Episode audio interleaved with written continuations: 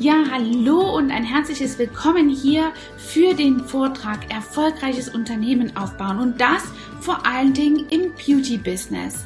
Viele meiner Schüler und viele meiner Kollegen sind zwar als absolute Koryphäen im Umsetzen von dem an sich Handwerk Beauty äh, gesegnet und können die schönsten Fächer, die schönsten Herrschenzeichnungen und die tollsten Make-ups zaubern alles mögliche andere natürlich auch, um nur ein paar Beispiele zu nennen.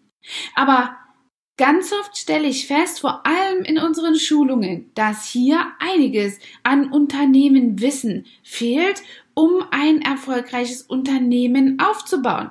Bist du vielleicht ein guter Stylist? Und hast dadurch den Entschluss gefasst, dich selbstständig zu machen, ist das vielleicht nicht immer die allererste Grundlage dafür, auch ein guter Unternehmer zu sein. Und damit dein Talent nicht ja, im Sande verläuft und dem schlechten Unternehmertum zur, ähm, zum Opfer fällt, habe ich dir meine zehn wertvollsten Tipps mitgebracht, dein Unternehmen im Beauty-Business ganz erfolgreich aufzubauen. So, let's go. Hier kommen meine zehn Regeln. Ja, meine zehn Regeln stehen eben ganz ähm, wichtigerweise hier unter dem Aspekt eine ganz ja, stringente tägliche Routine zu haben. Und die Routine ist natürlich auch manchmal abweichend, weil man auf einige tagesaktuelle Dinge ähm, ja reagieren muss. Aber grundsätzlich habe ich immer dasselbe Schema und das ist so wichtig, um den Überblick zu behalten ähm, und eben auch dein Unternehmern richtig zu steuern und führen zu können. Und dafür ist mir ein System ein ganz wichtiges, nämlich das System der Quotienten. Nach Stephen R. Covey habe ich hier eben die Quotienten äh, Q1, Q2, Q3 und Q4 äh, aufgebaut und äh, sie nutze ich dafür, um eben bestimmte Aufgaben zu kategorisieren. Ihr kennt das alle, wofür ist das nämlich wichtig, äh, den Überblick zu behalten. Und ihr kennt das alle sicherlich. Da ruft die Kundin an, sie möchte den Termin verlegen, umlegen oder, oder, oder absagen. Dann habt ihr gleichzeitig schon am Anklopfen hinten dran eine Kundin, die ihr eben mal schnell auf Wiederwahl zurückruft. Die will dann einen neuen Termin. Ihr wollt aber gleich noch erst den alten Termin einarbeiten. Und dann kommt noch die Mitarbeiterin, die sich krank meldet. Im Falle ihr habt eins. Ansonsten sind es vielleicht die Kinder oder der Hausmeister will noch irgendeine Birne äh, auswechseln und alles kommt zusammen. Ihr kennt diese ganzen Tage, die manchmal total crazy sind. Und trotzdem arbeitet ihr schön nacheinander alle Dinge ab. Vergesst aber vielleicht das eine oder andere. Sehr wichtig. Und dafür habe ich mir eben zur Regel gemacht, meine Aufgaben egal wie sie kommen, aber einfach anzunehmen und dann gleich zu kategorisieren. Und jetzt erkläre ich euch das ganz genau. Q1 steht eben für eine sehr wichtige Aufgabe und die ist nicht aufschiebbar. Q2 ist wichtig, aber aufschiebbar. Q3 ist wichtig und Entschuldigung, ist nicht wichtig und nicht aufschiebbar. Und Q4 ist wichtig, aber aufschiebbar. Jetzt gehen wir mal durch und setzen mal für jedes eine hier ein Alltagsbeispiel, damit ihr euch auch einen Bezug dazu machen könnt. Also beispielsweise sind alle Dinge, die sehr wichtig sind und nicht aufschiebbar, die Dinge, die mit Fristablauf sind. Habt ihr eine Rechnung, die auf Naht geschmiedet gezahlt werden muss und wirklich jetzt äh, hier abläuft und ähm, ja kurz vorm Anbrennen ist, dann müsst ihr die in Kategorie 1, also in Quotient 1 reinbringen. Habt ihr äh, zum Beispiel eine Aufgabe, die oder eine Rechnung, die in Q2 reinkommt, ist das zum Beispiel eine Rechnung, die jetzt gerade erst gestellt ist, aber noch ein bisschen Vorlaufzeit hat. Also mit einem Datum oder einem Abgabedatum. Es ist wichtig, aber ihr habt noch ein bisschen Zeit. Q, 3 ist, äh, steht dafür, dass es eben nicht wichtig ist und nicht aufschiebbar. Das sind zum Beispiel so soziale Medien. Die sind erstmal nicht wichtig für einen Tagesablauf, aber sie sind doch gleichzeitig nicht aufschiebbar, denn den Content, den ihr heute liefern würdet, den könnt ihr schlecht morgen liefern. Manchmal geht das, aber grundsätzlich solltet ihr ja tagesaktuelle Dinge posten, liken und teilen und dafür ist es eben nicht aufschiebbar, würdet ihr das morgen machen. Wichtig und aufschiebbare Dinge sind zum Beispiel Dinge wie eine Bestellung, die ist wichtig, aber aufschiebbar. Ihr könnt sie auch noch morgen ähm, ja bestellen, aber wenn ihr es nicht macht, ist es eben manchmal so, dass ihr sogar euren Betrieb nicht am Laufen lasst. Oder ein ganz typisches Beispiel, ihr wisst ganz genau, dass euer TÜV am Auto abläuft, dann ist das eine wichtige Sache, sonst könnt ihr dieses Auto im Grundsätzlichen nicht mehr nutzen, aber ihr habt noch ein wenig Zeit und dadurch ist es eben aufschiebbar. Eine grundsätzlich äh, eine grundsätzliche Sache. Es ist wichtig aufschiebbar, dass sowas könnt ihr also in Q4 reinmachen. Und grundsätzlich ist es eben wichtig, äh, dass diese Dinge miteinander äh, gut kommunizieren. So ist mir es immer ein Anliegen, alle diese in Q3, Q4, Q2 äh, Dinge, stehenden Dinge eben abzuarbeiten, so dass es eben nicht diese Rechnung dann plötzlich in Q1 herste äh, herkommt oder ähm, diese Dinge dann hier in Q1 sich ähm, verändern und die eben dann so lange aufgeschoben werden, äh, dass man eben schlussendlich kaum äh, eine wichtige ähm, Sache richtig gut erledigen kann und man kriegt immer wieder Stress. Denn wenn man Q1 so leer wie es geht hält, hat man tatsächlich immer Kapazitäten dafür, dass man also seine Tagesaufgabe, die plötzlich erscheint und auf die man jetzt reagieren muss, weil ein Anruf ähm, ins Hause steht, ich muss jetzt etwas Besonderes tun und dann habe ich alle anderen Sachen in der Möglichkeit zurücklagernd und kann mich eben vollkommen auf diese Dinge konzentrieren. Das ist aus meiner Sicht eine sehr hervorragende Sache, die mir persönlich schon richtig viel äh, Struktur in den Alltag gebracht hat. Die zweite Regel oder der zweite Tipp ist für mich ein ganz wichtiger Aspekt, nämlich Achtsamkeit. Für mich ist es manchmal wichtig, aus einem Arbeitsprozess herauszukommen und herauszugehen und eine Metapause, so nenne ich das, äh, zu machen. Eine Metapause ist dafür gedacht, einfach die Metaposition einzunehmen und dein Arbeitsprozess, deine allgemeine Gesamtsituation einmal aus der Ferne zu betrachten, so dass du dort wieder eine richtig gute, ähm, vollkommene gute Übersicht bekommst über Dinge, Dinge, die sich entwickeln oder wie sie gerade so stehen und genau wo du stehst. Ist man da im Tagesprozess drin und im Arbeitsprozess gelingt einem oft nicht, die Tatsache ähm, grundsätzlich gut zu meistern, dass man eben dort alle Dinge berücksichtigt. Und mit so einer Pause wird man einfach auch kreativ und kann Dinge einfach absolut oft gut in eine ja äh, gute Situation rücken mit ein bisschen Abstand, das kennt ihr alle, ist manches einfach viel besser. Ernährung ist noch so ein wichtiges Thema. Stellt euch vor, ihr fahrt einen Maserati und der braucht so einen ganz teuren Sprit, so einen ganz wertvollen Sprit. Dann könnt ihr nicht tanken mit dem Zweitaktgemisch vom Trabi zum Beispiel. Also nur um mal in Bildern zu sprechen, dann braucht ihr den besonderen Kraftstoff, dieses Rennauto, dieser Maserati braucht eben diesen ganz besonderen Kraftstoff, um auch seine Leistung völlig abrufen zu können. Und so ist es mit der Ernährung. Oft sehe ich es in meinen Schulungen, dass die Mädels anreisen mit großen Flaschen an brauner Limonade, die vollgestopft sind mit Zucker. Und lasst euch eins sagen, ich mache hier keine Ernährungsberatung, aber Zucker ist der Killer für Aging und für deinen schlauen Kopf. Zucker macht dumm, so sagen das auch die Zuckerexperten.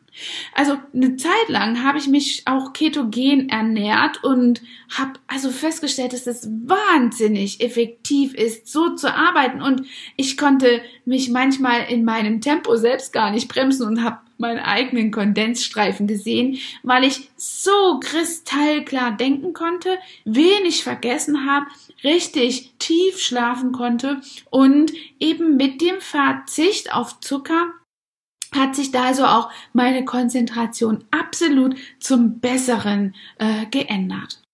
Heute tue ich ähm, einiges dafür, dass ich auch eine gute Grundlagenernährung habe, bin aber nicht mehr in dieser Keto-Phase.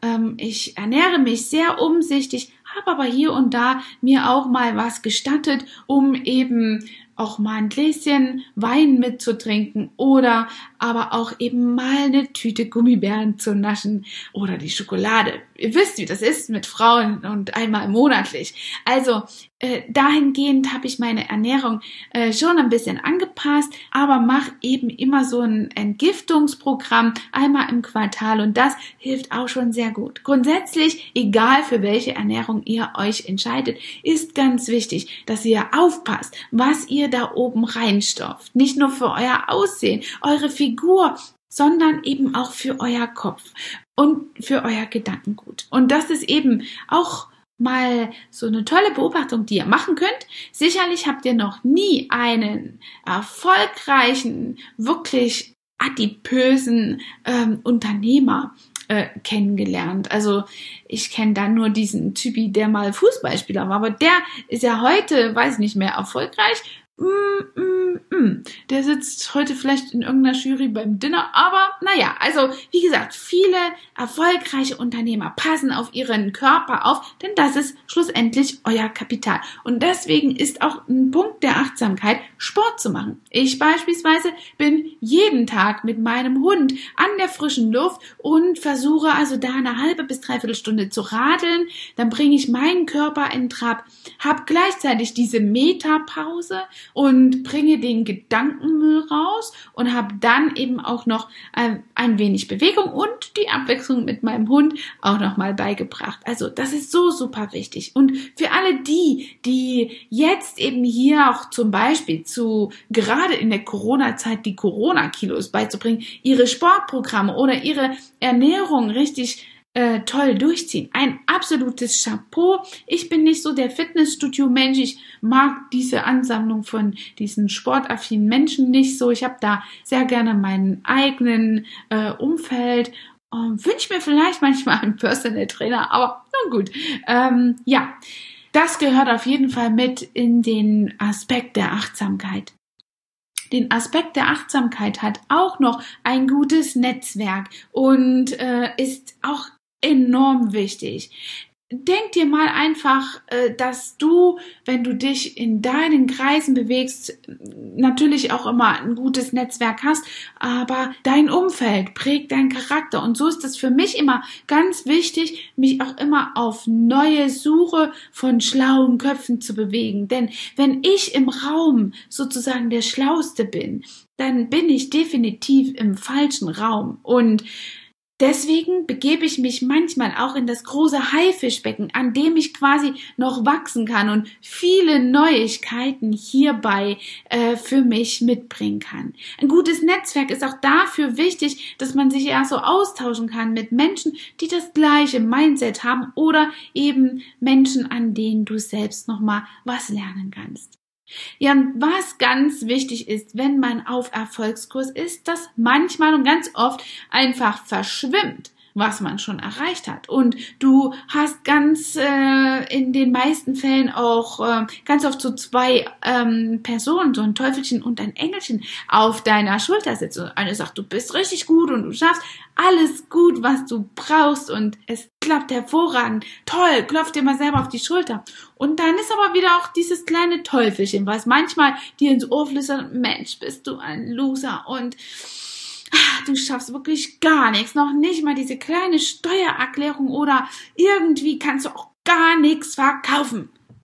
Ja, und dann fängst du an, an dir zu zweifeln. Grundsätzlich entsteht dein Erfolg zwischen diesen beiden Ohren, nämlich in deinem Kopf. Und wenn du zulässt, dass diese beiden kleinen Huschis da auf deiner Schulter dich einfach confused machen in deinem Kopf, dann nimmst du dir dein schlaues Buch und hast dort jeden Tag mindestens drei erfolgreiche Dinge, die du erfolgreich gemanagt, erreicht hast oder für deine Begriffe eben absolviert hast, die schreibst du dir da auf. Und an solchen Zeiten, wo dein Teufelchen hier mal wieder irgendeinen Quatsch erzählt, an den du dann vielleicht auch zerbrichst, dann nimmst du dir dieses Buch und reflektierst einfach, dass du viele Dinge schon geschafft hast, von denen andere nur träumen. Das kann ganz banale Dinge sein, für die du dir an dieser Stelle aber ein Bein ausgerissen hast. Für mich ist es heute zum Beispiel diesen Vortrag nochmal in eine digitale Form aufzunehmen. Das ist im Übrigen hier an dieser Stelle so mein erstes Mal und ich freue mich mega darüber, dass das geklappt hat, dass du mich hier oben sehen kannst und zusätzlich auf meine Folien zugreifst. Also, das wird auf jeden Fall heute Abend in meinem Erfolgsjournal dokumentiert.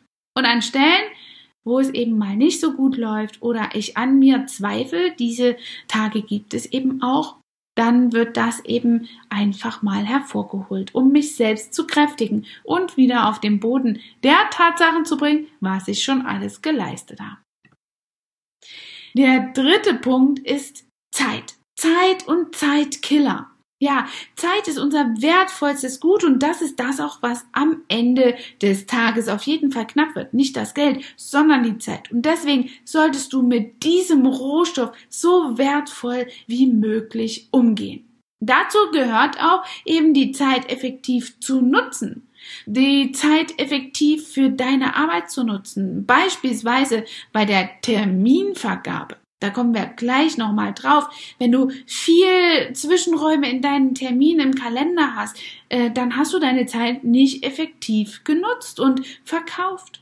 Und wenn du dahingehend einfach sehr viele Lücken hast, die nicht dazu da sind, dass du vielleicht noch ähm, eine Behandlung B, A oder C reinbringen kannst, dann hast du deine Zeit nicht effektiv genutzt. Versuche auch immer Dinge vielleicht zwei zu verwerten, wenn du Zeit in eine Story investierst bei Social Media. Versuch diesen Content einfach auch nochmal woanders einzusetzen und dir irgendwo abzuspeichern. So hast du schnellen Zugriff auf all deine Dinge, für die du schon mal Zeit investiert hast. Zweitverwertung ist mein absoluter Favorit. Dabei ist dann auch noch beim Zeitkiller eben der Fokus ganz wichtig und den hältst du nur, wenn du aus der Regel 1 eben einen ganz strukturierten Alltagsablauf hast und somit eben auch Zeitkiller völlig eliminieren kannst und flexibel reagierst. Das nächste ist der Netflix Abuse. Also ich kenne so viele, die wirklich auf dem Handy, auf dem PC rumdatteln, am Fernsehen sich einfach berieseln lassen. Das mit dem Datteln ist meistens so eine Männergeschichte, aber ich kenne auch Frauen, die das tun. Also ich gucke mir auch mal einen Film an und das tue ich tatsächlich auch auf Netflix, aber es gibt nicht diese Tage, an denen ich nicht wenigstens ein wenig produktiv bin.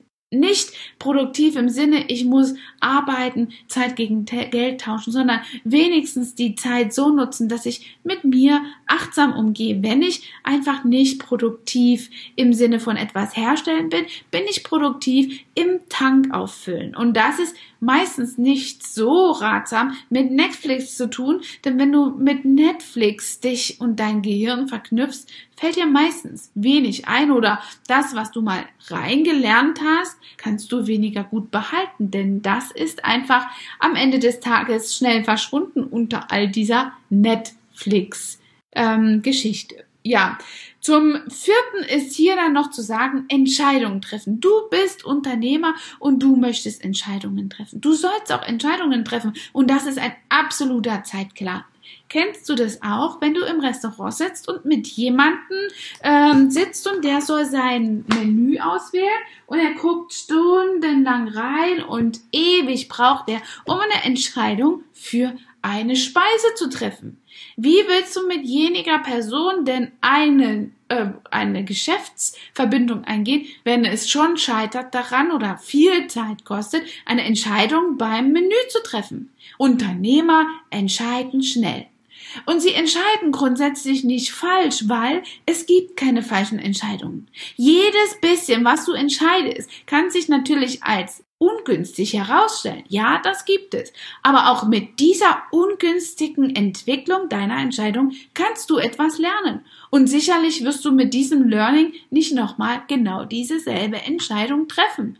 Aus diesem Grund gibt es keine falschen Entscheidungen. Also entscheide, entscheide, also entscheide einfach deine Prozesse ziemlich schnell, denn wenn du lange wartest, verstreichen Fristen oder gehen dir Chancen einfach verloren.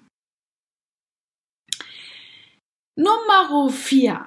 Tu mehr als erwartet. Das ist absolut auch mein Liebling, was in Deutschland noch nicht so weit verbreitet ist. Mehr zu tun als erwartet nennt man auch im Englischen over. Ja, und das sollte man ganz am Anfang auch schon bei sich selber tun. Wirklich ernst mit sich selber sein. Mehr als du selbst von dir erwartest, wirklich zu tun.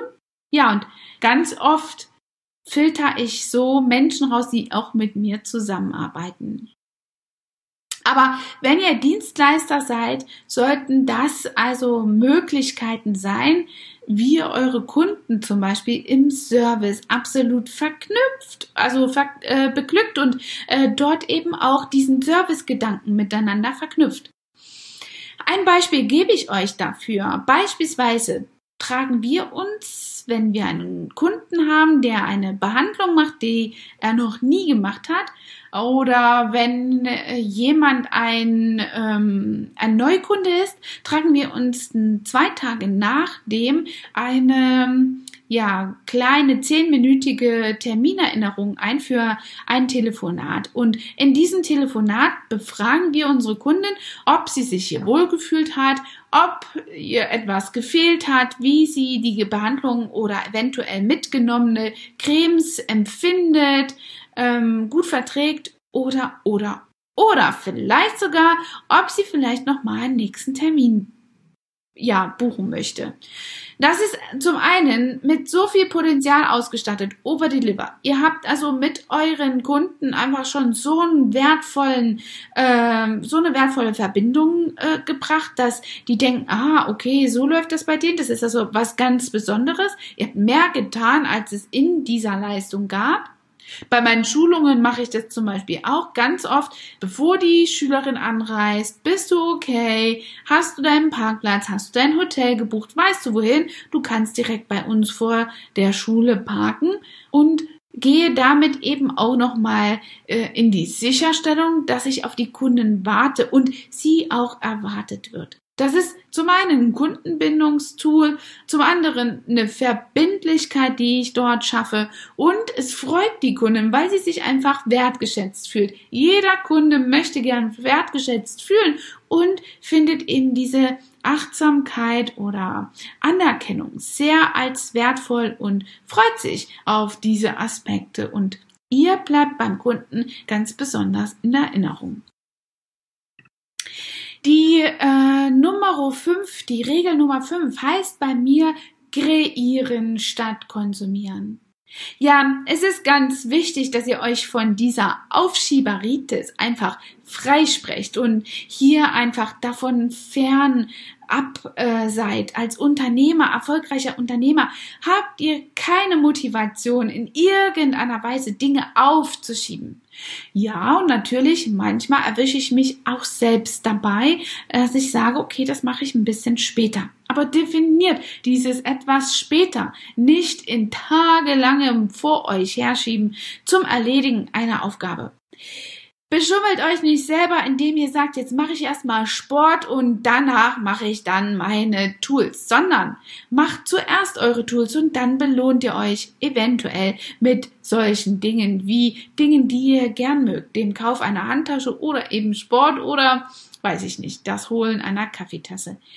Äh, diese Auschieberitis führt einfach dazu, dass es euch super viel Energie wegzieht, denn dieses Programm, diese Aufgabe läuft immer noch weiter im Hintergrund eures Kopfes, in eurem Hinterkopf und zieht euch die, äh, den Fokus weg äh, und, und ist einfach ein Zeitkiller, weil ihr hier und dort einfach zu Fehlern neigt und einfach immer ähm, ja nicht fokussiert seid. So ist es im Grunde genommen zu sagen. Disziplin, dieses auch zu tun, was ihr euch vornehmt, ist eine ganz wichtige Sache. Disziplin, eure Schieberitis, auf Schieberitis eben auch selbst zu reflektieren und zu sagen, nein, da boxe ich mich jetzt mal durch und vielleicht muss ich mir an dieser Aufgabe auch einmal die Zähne aus, ausbeißen. Bei mir ist das immer das Durchschauen der äh, Steuererklärung. Das möchte ich immer noch mal selber kontrollieren und ich auferlege mir das einfach selber und möchte eben sehr gerne hier noch mal drüber schauen. Oh, gerne mache ich das nicht. Warum? Das erschließt sich euch gleich. Trotzdem muss ich es machen. Und Je mehr ich davor andere Dinge tue oder dafür andere Dinge tue, als Excuse, diese eine Sache nicht zu tun, umso mehr entstehen Fehler, umso mehr bin ich unkonzentriert und mich erfreuen Dinge auch einfach nicht so, die mir dann doch gut gelingen. Und wenn ich diese Dinge auseinanderräume oder wegbringe, dann habe ich eben einen freien Kopf und freue mich einfach über diese Disziplin das könnte auch ein Punkt sein für euren äh, Erfolgspunkt und kann mich eben auch freuen über Dinge, die mir gelingen. Ja, und das macht natürlich dann auch wieder frei, Ideen zu haben. Diese Ideen sind eben auch ganz wichtig für eure Weiterentwicklung. Aber Ideen alleine zu haben, ist natürlich noch nicht die ganze Miete. Ihr müsst sie auch umsetzen. Und zwischen eurer Idee und der Umsetzung ist ja eine gewisse Distanz. Und die heißt Action. Und wenn ihr also hier nicht in die Umsetzung kommt, dann hat die ganze Idee gar keine, gar keinen Sinn. Und deswegen ist es ganz wichtig zu kreieren statt zu konsumieren. Also nicht immer nur ähm, Dinge zu nehmen, sondern eben auch zu nehmen und umzusetzen. Und äh, es hilft nichts. Wie kann man das ins Beauty-Business reinbringen? Es hilft nicht sehr viel, wenn ihr zum Beispiel zum Schulungshopper werdet. Äh, ich habe viele Kunden, Schüler, die von einer Schulung zur anderen hüpfen. Äh, nicht nur innerhalb meiner Schulung, sondern auch von anderen Schulungen draußen. Und dann stelle ich einfach fest, dass diese Schüler nicht den äh, Inhalt suchen, sondern die suchen Orientierung. Und das ist meistens ein ganz wichtiger Aspekt und denen fehlt einfach die ähm, Idee oder die, die notwendige Disziplin, auch was mit Aufschieberitis zu tun, die notwendige Disziplin, hier ihre Ideen in die Umsetzung zu bringen. Ein wichtiger Aspekt ist dazu einfach auch, dass wenn Menschen aus meiner Schulung gehen, dann verpflichten sie sich selbst mit sich selbst nach 72 Stunden ziemlich viel umgesetzt zu haben. Denn alles, was du danach versuchst umzusetzen, verblasst und ist weg. Du musst also nach 72 Stunden das umsetzen, was du gelernt hast. Sonst ist es verloren und geht in deinem Gedankenwust äh, nur noch zu drei Prozent umsetzbar. Also, das ist eine sehr wertvolle Sache. Oh, die Nummer 6, die Regel Nummer 6 ist eins meiner favorisiertesten ähm, ja, Themen. Verkaufen. Hm. Deswegen heißt auch mein YouTube-Kanal Kosmetikoffensive schön verkaufen. Ja, und mit diesem ähm, Tool oder mit dieser Regel stehen dir mit einem erfolgreichen Unternehmen nichts mehr im Weg. Kannst du gut verkaufen, ist das wirklich wie eine Versicherung für dein Unternehmen. Egal was passiert. Ob Corona-Krise, ob Fehlinvestition, kannst du verkaufen, ist dir alles sicher. Und damit meine ich nicht nur Produkte. Ja, bei einer Behandlung wie die Wimpernverlängerung oder einer Gesichtsbehandlung, einem Permanent Make-up ist es elementar wichtig, dass du Produkte sowie auch eine andere Behandlung mitverkaufst. Wenn du zum Beispiel die Kundin da liegen hast und du hast ihr schöne Wimpern gemacht, hast du eine ganze Stunde dich mit ihrem Gesicht beschäftigt. Und warum solltest du nicht ansprechen, dass der Oberlippenbart vielleicht doch die Möglichkeit hat zu verschwinden oder die Augenbrauen eventuell doch noch gezupft werden können? Das ist eine Art von Cross-Selling oder Upselling. Ja, und wenn sie dann noch die Mascara mitnimmt, um ihre Wimpern weiter zu pflegen oder ein Serum, dann hast du alles richtig gemacht. Aber ich meine damit eben nicht nur die Produkte, sondern auch die Termine. Du musst also auch Termine verkaufen und das ist deine absolut oberste Pflicht. So ist da also nicht nur einfach nachgefragt, wenn eine Kundin anruft, wann passt es Ihnen denn? Das ist die absolut falscheste Frage, sondern du solltest eher fragen oder sagen, was du ihr anbieten kannst. So kannst du absolut gut vermeiden, dass es zwischen äh, den Terminen einfach zu unschönen kleinen ja, Zeitkiller fressenden Lücken kommt, die eben dazu führen, dass du deinen Kalender nicht optimal ausgelastet hast und vielleicht an ein oder anderen Stelle deine Zeit, deine Pause verkürzt oder wiederum nichts verkaufen kannst. Und an dieser Stelle hat das eben auch etwas nochmal mit Achtsamkeit zu tun. Termine verkaufen muss man richtig lernen und ich freue mich so, dass das auf kurz oder lange Sicht auch ein bestimmtes Tool wird, was du hier äh, in der Berufsschule lernst. Also ich bin jetzt selbst auch Dozentin an der Berufsschule für Kosmetik und mit ganz großer Erwartung habe ich diesen Punkt hier mit auf der Agenda mit als wertvolle Ausbildungsmaßnahme in die Ausbildung, in die dreijährige Ausbildung für Kosmetiker und Friseure zu nehmen. Also, von daher könnt ihr zum Beispiel von einem echten, waschechten Friseur lernen, wie man die Termine vergibt. Der Auslastungsexperte Albert Bachmann arbeitet dahingehend sehr eng mit mir zusammen und hat hin und wieder einiges an ähm, Seminaren bei uns in der Schule. Also von daher klick dich da mal rein und dann siehst du ganz einfach, wie und wo das ähm, ja buchbar ist. Ja, und dann ist es auch noch ganz wichtig, nicht nur die Termine zu verkaufen, die Kunden, die du hast, zu halten und denen etwas zu verkaufen, sondern deinen Kunden, die du schon hast, auch eine Empfehlung abzuverkaufen. Denn du brauchst Neukunden und die solltest du mit äh, Systemen gewinnen. So ist es eben ganz, ganz wichtig, dass du die Macht der Empfehlung ähm, hier für dich entdeckst Warum solltest du nicht fragen, wenn die Kundin sich bedankt für den tollen Termin, für das tolle Erlebnis mit jeglicher Behandlung? Hat es Ihnen denn heute gefallen, Frau XY? Hm, warum solltest du nicht fragen? Wenn es Ihnen gefallen hat, wüssten Sie denn jemanden in Ihrem Umfeld, dem das ebenfalls gut gefallen könnte? Warum kannst du das nicht fragen, um einfach wertvolle Neukunden zu generieren?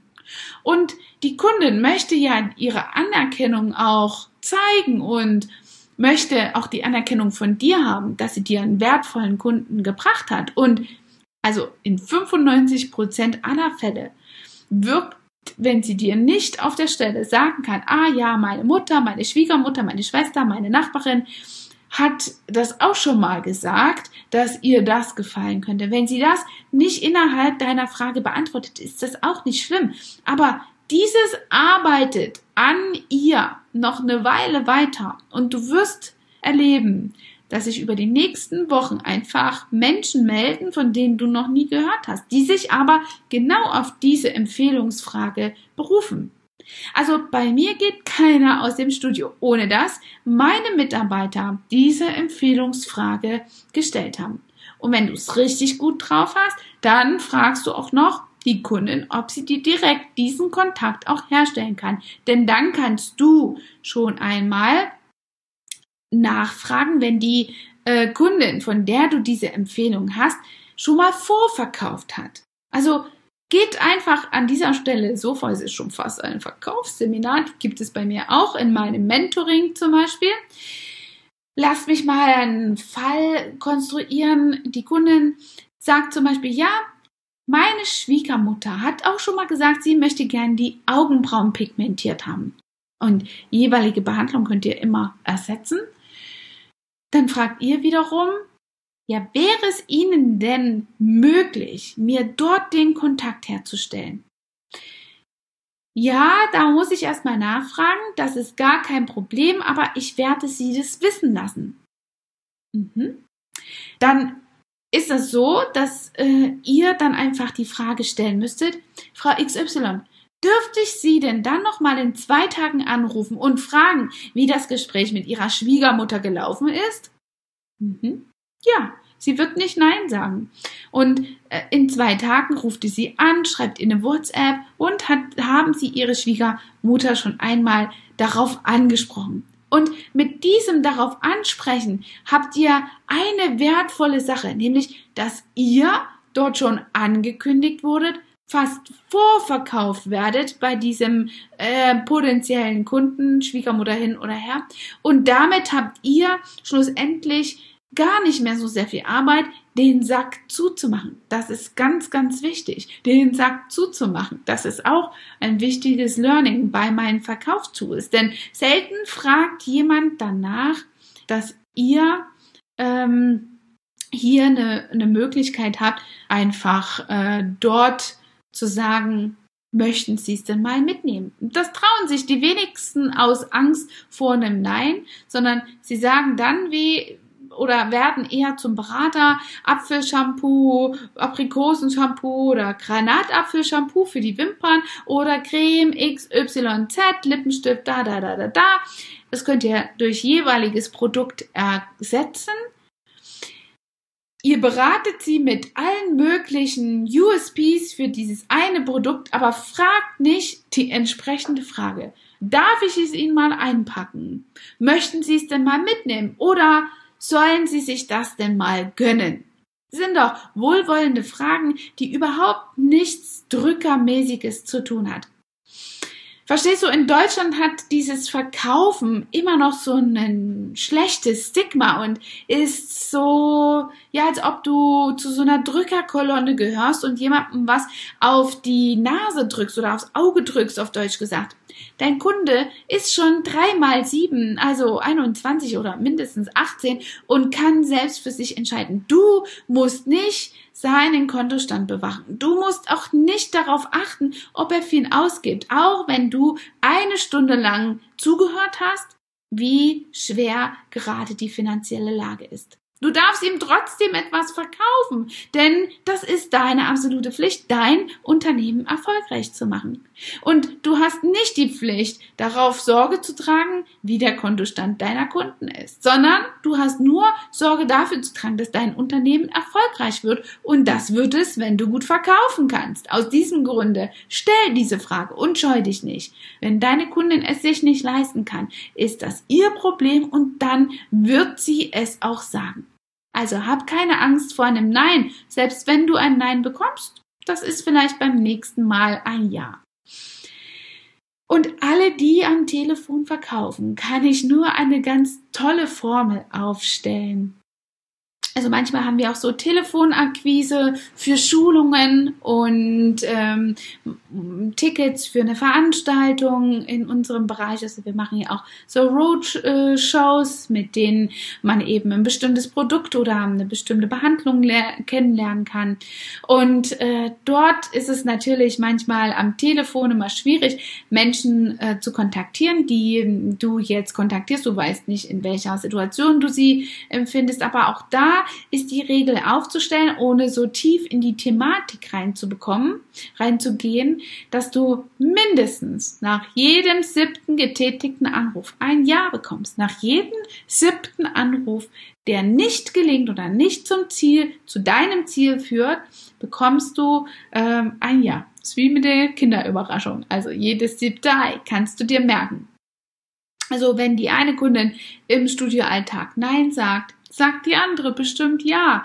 Also mein Training ist es immer für die Azubis im ersten Lehrjahr, dass sie sich pro Woche immer ein einziges Produkt raussuchen müssen, was sie hier forciert auch anbieten. Erklären und darüber erzählen, Lösungsansätze bieten und äh, darüber kennen sie irgendwann diese Produkte und wissen auch, wie man eben diese dann verkauft und können sich eben darauf spezialisieren. Und ihr werdet merken, wenn ihr das mit euren Mitarbeitern mal umsetzt, dass sie ähm, nach dem zweiten Tag schon eine sehr strukturierte Vorgehensweise über dieses Produkt haben. Und das macht ein Lehrling bei mir am Anfang im ersten Lehrjahr andauernd. Da gibt es gar kein Drumherum. Also, wir haben hier Produkte, ein Upsell und ein Cross-Sell, Termine, Neukunden, die du dir einkaufst, also von deinem äh, Kunden ähm, als Empfehlung bekommst. Und wir müssen natürlich eben in unseren Kopf bekommen, dass wir keine Berater sind, sondern Verkäufer. Wir sind keine Berater.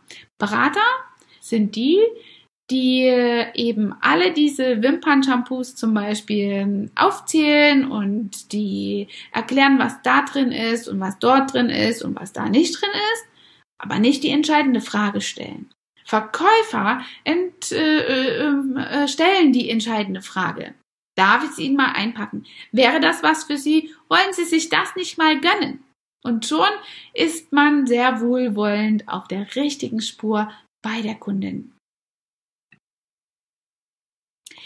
Das, äh, die Regel Nummer sieben ist ähm, mit Zielen und Werten für mich ganz groß verbunden.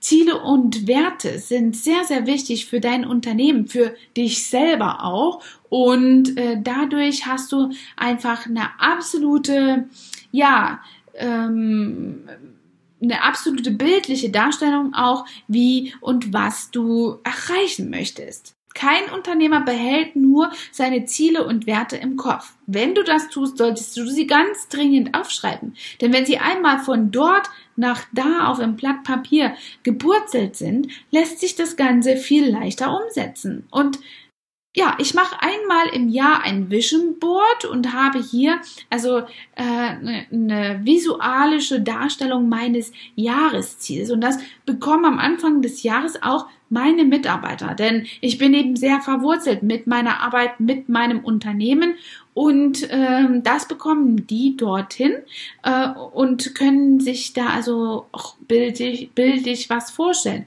Und unter anderem werden dort eben auch Ziele festgelegt. Gleiches gilt aber auch für die Unternehmenswerte. Ich habe mal festgestellt vor einiger Zeit, dass bei uns im Team so der Spirit abkackte und ja, plötzlich sich solche Sachen einschlichen, wie immer mal wieder zum Wochenende krank schreiben lassen, so übers Wochenende am Brückentag zum Krankschreiben lassen. Also auch kurzfristig mal abgesagt wurden von den Mitarbeitern und ich habe mich gefragt, woran das liegt. Sicherlich war einer der Gründe, viele andere vielleicht auch noch, aber einer der Gründe war, dass meine Mitarbeiter nicht ganz vertraut mit meinen Unternehmenswerten waren.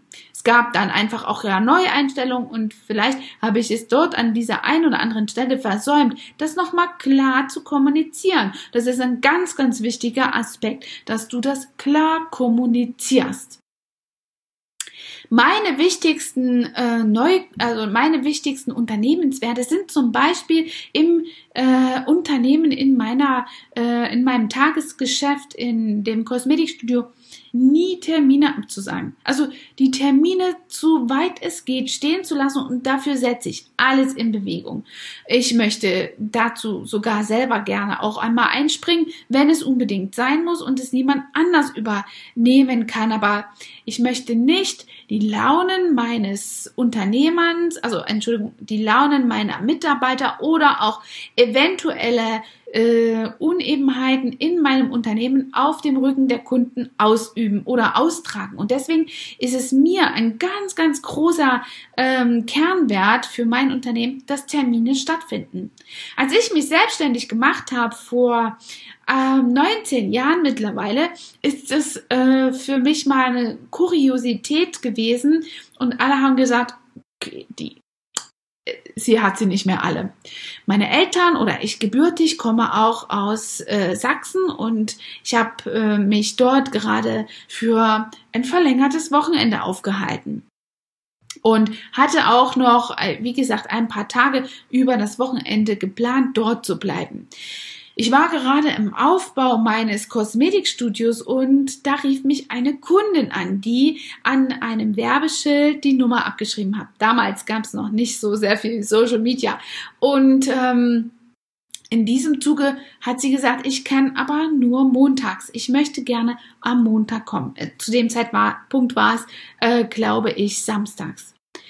An diesem Montag hatte ich keine einen anderen Termine. Aber es war so ein wichtiger Kernwert, dass ich von Sachsen nach Rheinland-Pfalz 560 Kilometer gefahren bin für diese eine Kundin. Es war mir so wichtig, diesen Termin anzunehmen, dass ich diese Kilometer gefahren bin. Und ihr könnt es sage und schreibe nicht glauben. Diese Kundin ist mir bis heute treu geblieben. Also diese Fahrt hat sich mehr als rentiert. Diese, ähm, dieses Learning ist vor allen Dingen wichtig für äh, die Mädels unter euch, die äh, den Beruf als äh, Nebengewerbe tun, als Kleingewerbe, weil ihr Kind und Kegel unter einen Hut ähm, bekommen müsst und wollt. Äh, und in diesem Sinne ist es ganz, ganz wichtig, dass euer Kunde feststellt, dass ihr es mit dem Kunden wirklich ernst meint und der nicht nur ein notwendiges Beiwerk ist, um Geld zu bekommen. Also das sind zum Beispiel solche Kernwerte und die gehören nicht nur visualisiert, sondern auch kommuniziert. Ja, und in diesem Zusammenhang mache ich einfach die Menschen und deren Charakter mit einer absoluten genialen, mit einem absolut genialen System hier vertraut und kategorisiere auch diese. Vielleicht hat der ein oder andere von euch schon mal von einem Disk-Modell gehört. Dieses Disk-Modell seht ihr hier an der Seite mit diesen verschiedenen Farben.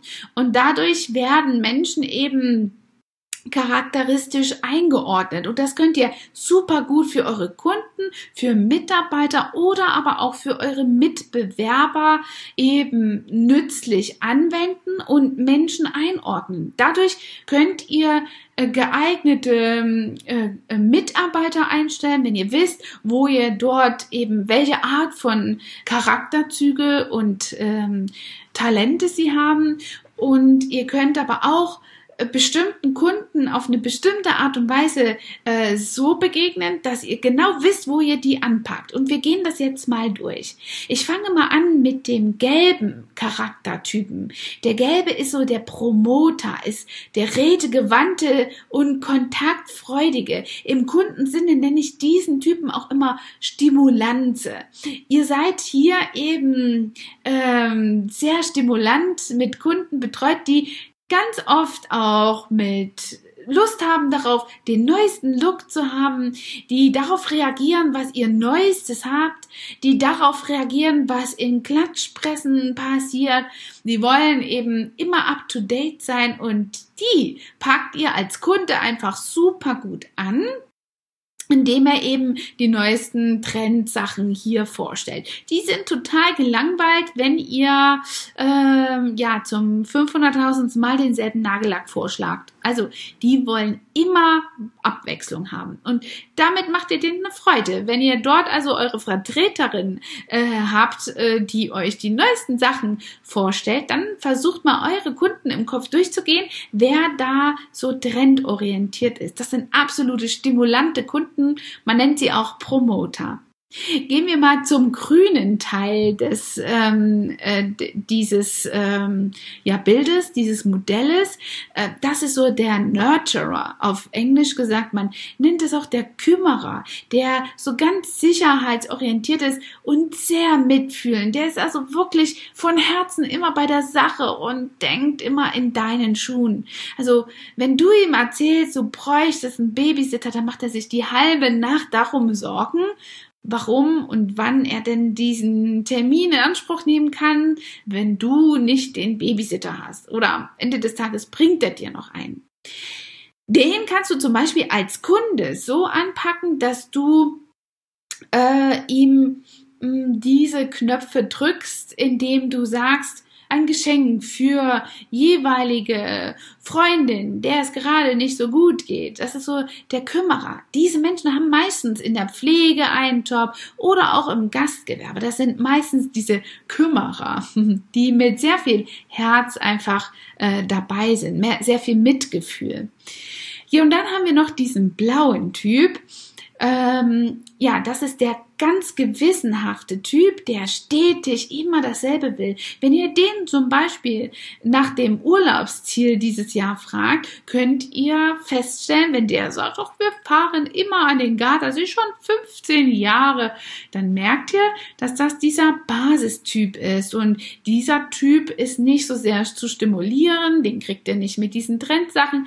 Den, wenn ihr den überhaupt für ein Produkt äh, begeistern könnt, dann solltet ihr gut daran tun, dass ihr dieses Produkt immer auf Lager habt, denn er wird es immer wieder kaufen. Ist also eine ganz tolle Kundenkategorie, mit der er einmal viel Arbeit habt vielleicht, um die Nuss zu knacken, aber am Ende des Tages ist das fast ein Selbstläufer. Also die blauen Menschen sind meistens die, die im Büro arbeiten oder beispielsweise beim Steuerbüro, ja, meistens sogar in der Finanzbranche, weil sie sehr gut mit Zahlen umgehen können und eben absolute Tabellenfreaks sind äh, und Tabellen sehr gut herstellen. Die dominanten Typen, die sind wirklich sehr ergebnisorientiert. Die gehen, die kommen zu euch rein, die wollen, dass der Laden ihnen gehört und dass sie vor allen Dingen auch beraten werden. Äh, denen steht das eben sehr gut, dass sie wirklich, ja, sozusagen den roten Teppich ausgelegt bekommt. Manchmal können diese Kunden sehr, sehr anstrengend sein, aber die sind sehr wertvoll, denn diese Kunden haben ein absolutes Geltungsbedürfnis, ihren Wohlstand, den sie haben, ihre Position, die sie besetzen, irgendwie zu zeigen. In Form von Marken, Klamotten, Marken, Produkte, Auto oder oder. Lass dir einfallen, was dazu gehört. Also diese Typen, wenn du sie hast in deiner Kundschaft, musst du wirklich absolut pampern, denn sie scheuen sich nicht, Geld auszugeben, denn ihr großes Bedürfnis ist es eben, diesen Status auch zu zeigen. Ja, und jetzt kannst du dir mal überlegen, was du für ein Typ bist. Ich habe dir zum Beispiel mal eine, äh, ein kleines Beispiel von mir gemacht. Ich bin absolut ein gelb-roter Typ. Ja, blau habe ich ganz, ganz wenig Anteil. Blau habe ich nur dafür, dass ich mein Unternehmen so weit es geht super gut führen kann, wenn es um Zahlen geht. Aber ich habe jemanden angestellt im Büro, meine persönliche Assistenz, und die ist vollkommen blau. Die kann absolut gut mit Tab Tabellen umgehen. Der sage ich, erstell mir bitte ein Langzeitdiagramm über die Umsätze von letztem Jahr. Schlupp, dann hat die das umgesetzt. Ich möchte nur die Ergebnisse sehen, weil mein Rotanteil eben gut ist oder sehr ausgeprägt ist, um ans Ergebnis zu kommen. Mit den Zahlen oder mit dem Machen an sich dahinter habe ich nicht sehr, sehr viel am Hut. Ich bin aber auch ein Promoter. Ähm, ja, und der ein oder andere, der mich da so mal äh, schon live bei einem Vortrag erlebt hat, weiß auch sehr, sehr gut, dass ich ähm, eben auch redegewandt bin und äh, auch eine Gruppe führen kann. Und so ist es eben ganz wichtig, dass ihr eure Menschen, mit denen ihr euch ähm, umgebt, ob es eben Mitarbeiter sind oder Kunden, so zusammensucht, besonders bei Mitarbeitern, dass sie zu euch passen. Sind es zum Beispiel Mitarbeiter, ein blauer Typ, den ihr für einen Telefonjob haben möchtet, dann ist das völlig ungeeignet. Diese Person ähm, hat einfach nicht die kinetisch angelegten Skills und ähm, die Voraussetzungen, da auch glücklich zu werden. Ich bin immer der große Fan davon, bei Mitarbeitern die Stärken zu stärken und dadurch die Schwächen zu schwächen. Also gucke ich mir ganz genau an, welche natürlichen Skills ein Mitarbeiter hat. Wir kommen dazu nochmal in dem weiteren Punkt. Huh, das war eine lange Regel, aber ich glaube, die war sehr wertvoll für den einen oder anderen. Dieses Modell, was man da sieht, das nennt man Disk-Modell. Es gibt zwei verschiedene Arten, das zu schreiben. Einmal DI SG auf Deutsch und DISC auf einer englischen Art und Weise es abzukürzen. Die Digitalisierung ja, dieses Telefon hier ist quasi die Fernbedienung zu der Gesellschaft. Also scheut euch nicht, euch zu digitalisieren. Und ich weiß, in der Beauty-Branche ist das noch nicht so oft der Fall. Gerade jetzt in Corona habe ich es zum Beispiel nicht ganz so leicht. Also es ist nicht ein Selbstläufer, meine Online-Schulungen zu vermarkten. Es gibt Menschen, die mich inzwischen kennen und meine Schulungsarten, die darauf zurückgreifen und damit sehr sehr, sehr happy sind. Aber die Branche hat an sich ein Problem eben mit der Digitalisierung. Sie wissen nicht ganz genau, wie das funktioniert und kennen sich auch noch vielleicht nicht so gut aus mit dem einen oder anderen Tool. Aber es ist sehr, sehr wertvoll, denn ähm, es ist wirklich die Fernbedienung zu eurer Kundschaft. Niemand mehr in diesem Jahrzehnt oder in diesem Zeitalter macht eine Zeitungsanzeige. Also vielleicht, wenn ihr mal Danke sagen wollt an äh, die Kunden, die ihr wisst, auch noch kein Social Media habt, aber den Großteil eurer Kunden, vor allem Neukunden, werdet ihr durchs Internet ähm, führen. Und da gibt's eine Menge. Instagram, Facebook, LinkedIn, Google. Also ich habe hier nur mal drei genommen, um ähm, eben äh, euch zu zeigen. Und da arbeite ich ganz stark nach dem AIDA-Prinzip. AIDA ist eine Abkürzung, die hat nichts mit einem Schiff zu tun, sondern steht für Aufmerksamkeit erzeugen. Aufmerksamkeit erzeugt ihr, indem ihr eine Story macht, einen Beitrag postet, eure Arbeiten in Szene setzt und dadurch kreiert ihr beim Kunden auf der anderen Seite Interesse.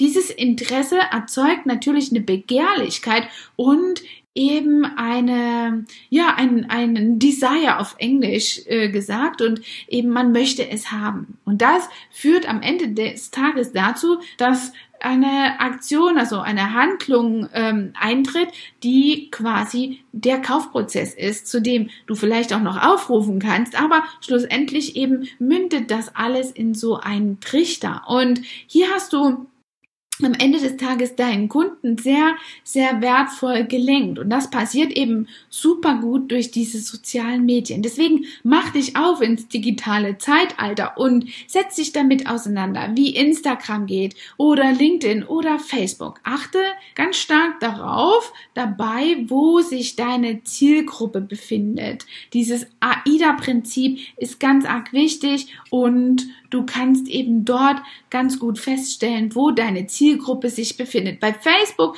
ist das so, dass du die mit 40er und ältere findest. Bei Instagram findest du mehr die neuere Generation, die sich sehr stark auf Bildinhalte äh, konzentriert und wirklich einfach diese Stories anschaut bis zur Vergasung. Ähm, WhatsApp ist dabei nicht zu unter, äh, unterscheiden, denn das sind ja schon die Kunden, die du in deinem äh, Profil hast, in deinem Adressbuch. Das sind die Kunden, die dir eh folgen und wenn du dort die Informationen reingibst, ist das ein automatisches Ding. Ich habe WhatsApp eine ganze Zeit lang sehr unterschätzt und äh, es gar nicht genutzt und ich muss auch heute immer noch daran denken, ach so, der Status, den kann ich gleichzeitig auch füllen. Und hier benutze ich ganz oft eben auch die ähm, den Tool, das Tool der Zweitverwertung, denn die Stories, die ich bei Instagram reinposte und die meine Community auf der anderen Seite vielleicht nicht erreicht, die kann ich einfach in den Status bei WhatsApp schicken.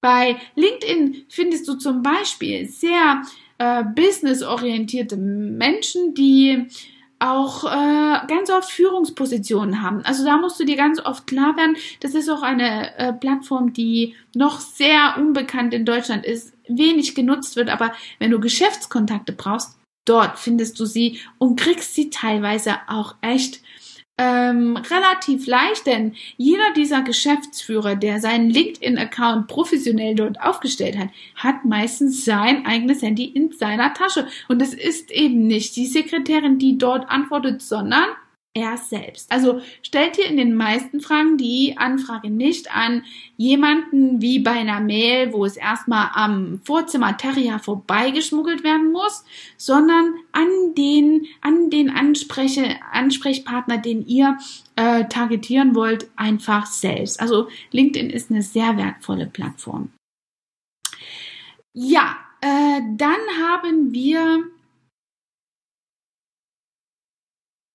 zusätzlich noch äh, den, das Tool der Mitarbeiter. Picking Right ist dort die absolute hohe Priorität. Dafür habe ich euch schon in dem ähm, Modell der vorhergehenden Folie hier äh, in diesem Disk-Modell einiges dazu erklärt, wie ihr die Menschen einschätzen könnt. Ein kleines Tool bei Picking Right ist zum Beispiel auch das Thema der Ordnung. Bei meinen Bewerbungsgesprächen Gesprächen werde ich also immer auch ein Blatt Papier oder irgendwas auf den Boden fallen lassen und checke dadurch, wie bereitwillig bückt sich so eine Bewerberin denn? Wie geht sie denn äh, damit um, dass A, Ordnung äh, herrschen soll? Welches Gefühl hat sie dafür? Auch die extra Meile zu gehen für das Geschäft und äh, für ihre eigenen Ziele. Und da, dafür ist diese Blatt Papier Sache eine ganz wertvolle Sache. Aber wenn ihr euch dazu überfordert fühlt mit diesen ähm, Auswahlkriterien, ist es auch kein falsch oder richtig am Wählen. Wenn man eine größere Firma hat, würde ich tatsächlich schon einen Recruiting-Spezialisten ähm, hier einstellen, der sich ganz, ganz arg damit beschäftigt, wie jemand tickt und welche versteckten ähm, Schwächen jemand äh, ins Unternehmen mitbringt und welche Absichten vor allen Dingen. Ähm, das ist ganz oft ganz wichtig, denn beim Bewerbungsgespräch und auch beim Probearbeiten sind die Ladies alle immer fein und zeigen sich von ihrer absoluten Schokoladenseite. Und auch noch im ersten Monat ist das so. Aber schon kommt die erste Hürde, die erste durchgezechte Nacht und das Wochenende ist einfach mal um zwei, drei äh, Tage mit einer Krankmeldung verlängert. Und dann sitzt man als Chef einfach da und versucht, das äh, jetzt einfach fallbezogen vielleicht auf die Situation XY zu ziehen und somit läppert sich ein Monat nach dem anderen ähm, zu, so dass ihr schnell schneller aus der ja Probezeit raus seid, als ihr denkt. Deswegen ist meine große Philosophie we hire fast, we fire fast. Also schnell einzustellen, damit du dann eben auch schnell eine Entscheidung triffst. Wir hatten das schon mal, um dann schnell zu sehen, wie tickt der Mitarbeiter richtig im Feld? Wie setzt er um? Was setzt er um? Wie bereitwillig ist er? Und äh, wie flexibel ist er? Manchmal ist das auch in Bewerbungsgesprächen einfach nur Schall und Rauch. Die wollen mal ihren Marktwert testen und dafür opfert ihr eure Zeit. Deswegen schaut einfach zu, dass ihr auch dort Nägel mit Köpfen macht und zeigt, dass ihr schnell einstellt und dass die ähm, äh, Position schnell äh, hier besetzt werden soll. Und dann seht ihr, wie ernst es ähm, euren Mitarbeitern ist mit den ähm, mit der Anstellung. Ähm, ein weiteres Tool, was ich euch ans Herz legen kann, wie ihr die Ernsthaftigkeit eines Mitarbeiters auch noch herausfindet. Ähm, oft ist es ja bei einer Vertragsverlängerung eine äh, ne, ne, ne Sache, wo man sich fragt, ist der das wert? Jetzt muss ich nochmal in, in, in diese Person äh, investieren. Ähm, nutzt das auch was? Braucht ihr gar keine Angst zu haben. Verlängert den Vertrag, solange ihr in der äh, Regelung unter zehn äh, Leuten seid, könnt ihr die Menschen sofort auch wieder kündigen, betriebsbedingt ohne eine Begründung. Und es ist natürlich auch dann in Form von einer Weiterbildung ein ganz tollen, toller Tool, hier die Ernsthaftigkeit eurer Mitarbeiter, die Absichten eurer Mitarbeiter nochmal äh, unter dem Radar zu checken. Wenn ihr nämlich hier sagt, ich möchte gerne investieren, ich möchte dich zu mh, mm, dieser und jener Weiterbildung schicken, dann kannst du äh, das Ganze einfach sehr gut ähm, ja machen und wirst also hier einen Zusatzvertrag, einen Weiterbildungszusatzvertrag machen, indem du die Kosten einmal als Unternehmer vorstreckst, aber bei Verlassen nach X Jahren der Unternehmer, äh, Entschuldigung, der ähm, Arbeitnehmer hier einen Anteil der Weiterbildung zurückzahlen kann. Wenn er das Unternehmen also früher als geplant ver lässt. Und äh, damit checkt man einfach sehr, sehr gut, wie äh, ernst das dem Arbeitnehmer mit dieser Stelle ist und vor allen Dingen, wie lange er hier noch bleiben möchte und welche Absichten er hat. Das ist ja besonders in der Beauty-Branche immer eine äh, Frage, ob derjenige vorhat, sich selbstständig zu machen, einen eigenen Laden auf der Straßenseite gegenüber. Somit könnt ihr das absolut gut checken. Unterschreibt das nicht. Hire und fire fast. Also das kann ich euch nur sagen ja, trennt euch von diesen Menschen auch nicht emotional, sondern seht einfach nur, wenn ihr euch dann trennen wollt und müsst, die Interessen eures Unternehmens. Ihr habt eine Verantwortung für euch, für euer Unternehmer, äh, Unternehmen und sogar eben auch für vielleicht äh, Mitarbeiter und da könnt ihr euch nicht einnullen lassen, ähm, sogar mit Tränen unter Druck setzen lassen, wenn ihr hier einfach, ja, euch voll heulen lasst.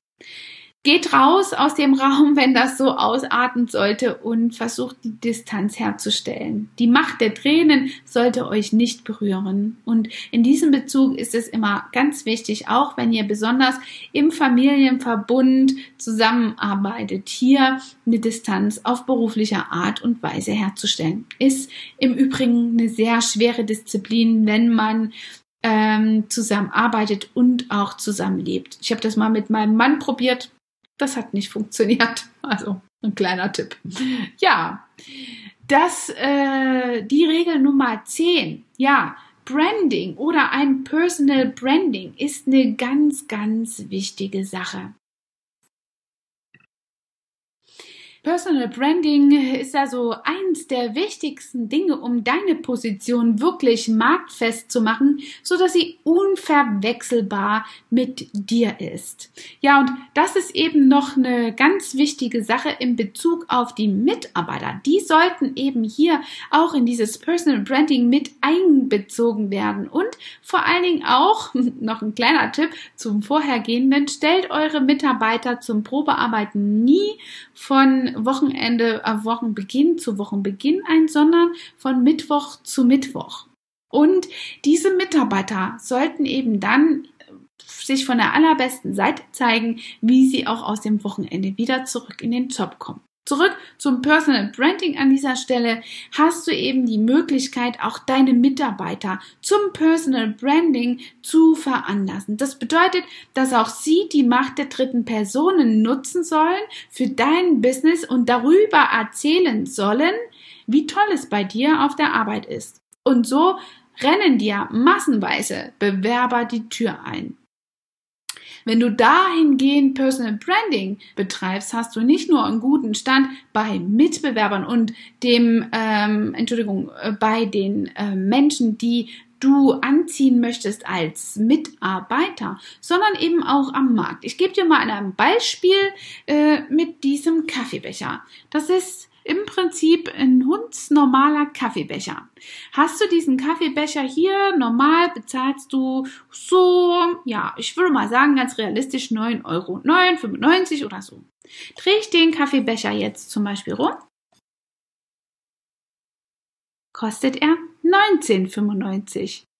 Ja, das ist Personal Branding oder Branding mit deiner Firma. Das bedeutet, du solltest deine Marke richtig aufbauen und schau, was du für Signale sendest. Benutze dieselbe Corporate Identity Farbe auf den Flyern, auf den ja, Visitenkarten in deiner Arbeitskleidung. Du siehst hier zum Beispiel mein Personal Branding rot, rot, und auch die Folie, da spiegelt sich immer etwas rot wieder. Wenn du mal die Psychologie der Farben äh, hören willst, kannst du dazu übrigens mal in meinem Podcast ein ähm, äh, reinschauen. Aber es gibt ganz viele Möglichkeiten, Personal Branding hier zu betreiben. Und das ist nicht nur mal einfach dein Logo irgendwo draufgebracht, sondern wirklich eine Struktur drin zu haben und immer wieder ähm, das zu äh, verkörpern und nach außen zu tragen. Personal Branding ist in meinem Begriff das, was die Leute über dich sagen, wenn du aus deinem Raum gehst und aus dem Zimmer gehst und nicht im Raum bist. Wenn sie darüber sprechen, was du leistest oder wer du bist und sie dich weiterempfehlen. Das ist Personal Branding. Über mich sagen die Menschen, das ist die Beauty Queen in Schwarz und Rot, wenn ich auf irgendeinem Kongress mal spreche. Ähm, ja, und zu Personal Branding gibt es so ein großes Portfolio zu sagen und so einen großen Inhalt. Das ist tatsächlich auch einer meiner Punkte, der im Mentoring nochmal tiefer beleuchtet wird. Ähm, in meinen Mentoring-Klassen habe ich dazu eben auch Branding, Personal Branding Experten, ähm, die hier zu einfach nochmal sehr viel mehr sagen können, die dort also wirklich technische Strategien ausfechten, auch im Social Media oder bei E-Mail-Marketing äh, diese ganzen Dinge hier verwerten und das nutzen. Also es ist wirklich eine machtvolle Sache. Bau deine Personenmarke auf und nicht die Marke von irgendeinem Konzern. Es ist zwar toll, mit den Konzernen, die stark sind und gute Produkte vertreiben, zusammenzuarbeiten, aber sei du du und nicht irgendeine Firma. Ja, und in diesem Sinne kann ich nicht, kann ich dich einfach nur dazu auffordern, dein Unternehmertum zu schleifen und zu genießen. Es ist wirklich eine tolle Geschichte. Ich liebe Unternehmertum. Ich liebe es auch selbstständig zu sein. Ich war nur ganz kurze Frequenzen in meinem ähm, Leben angestellt. Ähm, das diente dann an manchen Stellen zur Orientierung.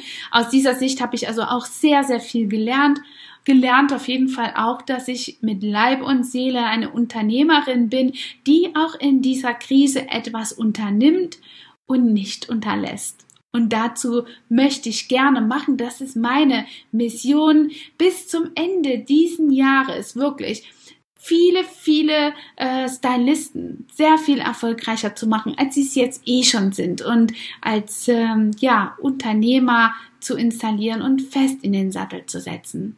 In diesem Sinne freue ich mich auf ein Feedback von euch, wünsche euch viel Spaß bei den anderen Kursen von mir. Wenn ihr darauf zurückgreifen möchtet, sehr, sehr gerne. Findet ihr sicherlich auch das ein oder andere im Netz oder hier auf dem Member-Bereich oder eben auf meinem Account. Wo auch immer ihr mich in der AIDA-Formel bei Attention wiederfindet, Da seht ihr sicherlich auch ein großes Portfolio an den Produkten, an den Produkten, die es sonst noch gibt. Habt es gut bis dann und ich verabschiede mich mit einem erfolgreichen Gruß und hat dir diese Folge gefallen und du möchtest vielleicht sogar mehr davon? Dann abonniere den Podcast Style Up Your Life, damit du keine Folge mehr verpasst, um dein stylisches Leben noch stylischer zu machen.